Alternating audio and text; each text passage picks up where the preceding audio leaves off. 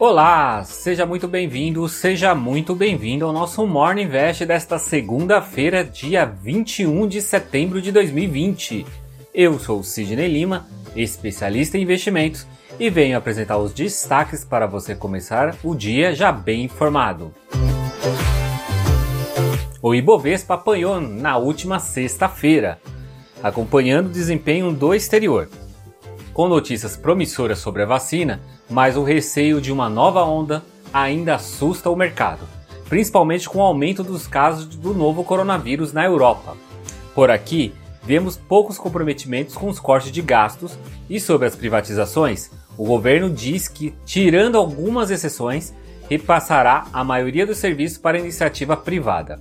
Com tudo isso, o Ibovespa voltou a perder os 100 mil pontos, caindo 1,81% na sexta, aos 98.290 pontos, terminando praticamente a semana no 0 a 0, pois no acumulado o índice está com uma baixa de 0,07%.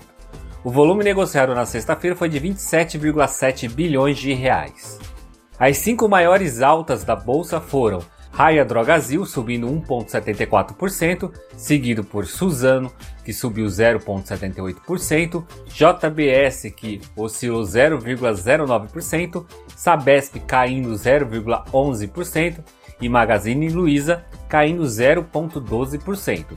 As maiores baixas foram de Cielo caindo 7,46%, seguido por IRB caindo 5,75%, BTG Pactual caindo 5,42%, Gol Linhas Aéreas caindo 5,26% e lojas Renner caindo 4,97%.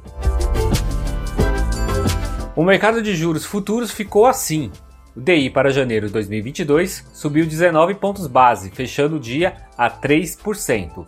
DI para janeiro de 2023 disparou 30 pontos base a 4,43 e DI para janeiro de 2025 avançou 32 pontos base a 6,35.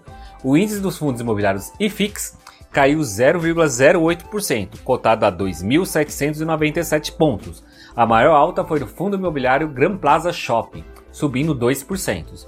E a maior baixa foi do fundo imobiliário Red Top FOF, caindo 1,47%. Como a correlação entre a moeda americana e a bolsa de valores é negativa, logo a moeda americana aproveitou essa volatilidade acelerando uma alta de 2,83% e sendo cotado a R$ 5,37. Nos Estados Unidos, sexta-feira também foi dia de vencimento dos contratos futuros e de opções, levando assim maior volatilidade, fazendo com que os três principais índices também ficassem no vermelho, pressionados principalmente pelas empresas de tecnologia. Dow Jones caiu 0,88%, a S&P 500 perdeu 1,12% e a Nasdaq caiu 1,07%. Desde ontem, o TikTok era para ser banido dos Estados Unidos, em resposta, a rede social protocolou contra o governo dos Estados Unidos um recurso para reverter essa decisão do presidente Trump. A ByteDance, dona do TikTok, alegou que a proibição foi introduzida por questões políticas. Mas não foi só o TikTok que resolveu ir atrás dos tribunais. Um grupo de usuários da, na plataforma WeChat estavam temendo que não poderiam mais se comunicar com seus parentes, lá do outro lado do Pacífico. Então a juíza da Califórnia suspendeu a proibição, emitida pelo Departamento do Comércio. Agora mudando de assunto, a Rússia mais uma vez inovando. Agora eles aprovaram o primeiro medicamento para o combate do Covid-19. Essa droga deve ser ministrada em pacientes ambulatoriais com infecção leve a moderada de Covid-19. Esse medicamento está previsto a começar a ser vendido nos próximos dias pelas farmácias mas será necessário ter receita médica.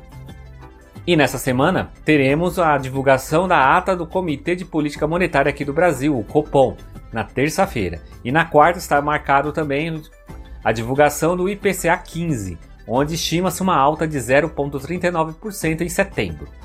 No exterior, teremos o pronunciamento do presidente do Fed durante três dias diferentes, começando a partir dessa terça-feira. Daqui a pouco também temos a divulgação do Boletim Focus do, do Banco Central. Esses foram os destaques dessa segunda-feira de nosso Morning Invest. Esse conteúdo está disponível nos principais agregadores de podcast, como Deezer, Apple Podcast, Google e Spotify. Então já aproveita e compartilha esse conteúdo para mais pessoas. Tenha uma ótima semana e eu te encontro amanhã, aqui nesse mesmo canal. Então, até lá!